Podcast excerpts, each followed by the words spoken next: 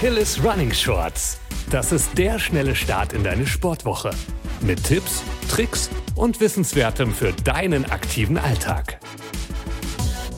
Hey Achilles Running Community, willkommen zu einer neuen Achilles Running Shorts Podcast Folge. Ich bin die Imke aus der Achilles Running Redaktion und wie viele von euch liebe ich die Natur, die Sonne und das Gefühl von einer leichten Brise auf der Haut. Genau deshalb spreche ich auch heute über Sportarten an der frischen Luft. Wir alle wissen, Sport ist gesund. Grundsätzlich ist dabei erstmal egal, ob ihr draußen oder drinnen Sport macht.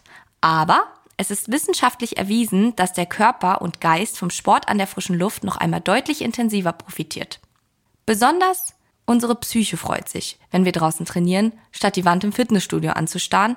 Und das kann helfen, Ängste, Stress, depressive Verstimmungen und Ärger deutlich zu lindern. Deshalb fühlen wir uns nach dem Outdoor-Sport insgesamt ausgeglichener und zufriedener. Aber wem sag ich das eigentlich?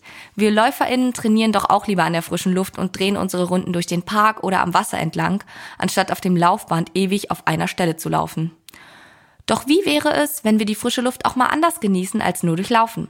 Ich helfe euch heute etwas auf die Sprünge und helfe euch auch, etwas Abwechslung in den Alltag zu bringen und präsentiere euch sechs Sportarten für LäuferInnen an der frischen Luft. Mehr Glückshormone, weniger Stress, let's go!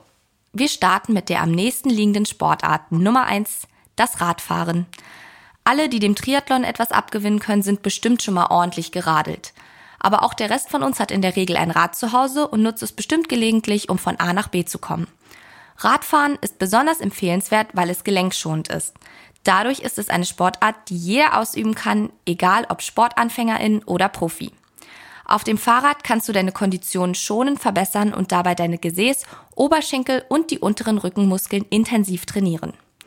Das Treten in die Pedale regt außerdem deinen Blutkreislauf an und unterstützt deine Herzgesundheit. Das Herz wird also langfristig leistungsfähiger. Wichtig hierbei, vermeidet Fehlhaltungen und Verspannungen, indem ihr zusätzlich zum Fahrradfahren noch eine Sportart ausübt, die den Oberkörper, die Unterschenkel und die Bauchmuskeln trainiert. Für Sportart Nummer zwei bleiben wir gleich auf dem Rad sitzen, legen aber noch eine Schippe drauf. Wir kommen zum Mountainbike. Super geeignet für alle, denen normales Radfahren zu eintönig ist und die den gewissen Kick brauchen.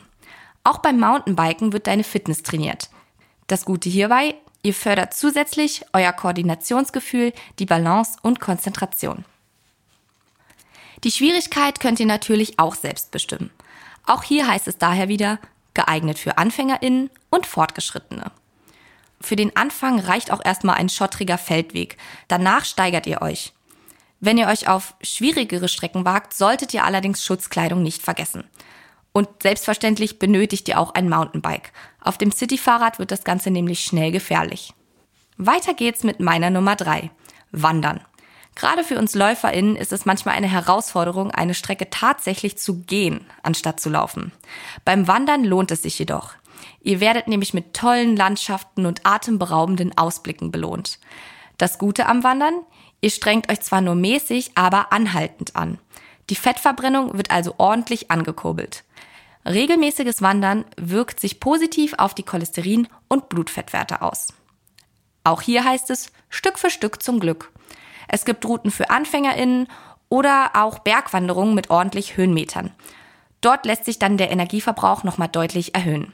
Ein kleinen Haken hat die Sache allerdings. Man braucht irgendwie einen Berg. Oder zumindest ländliche Umgebung.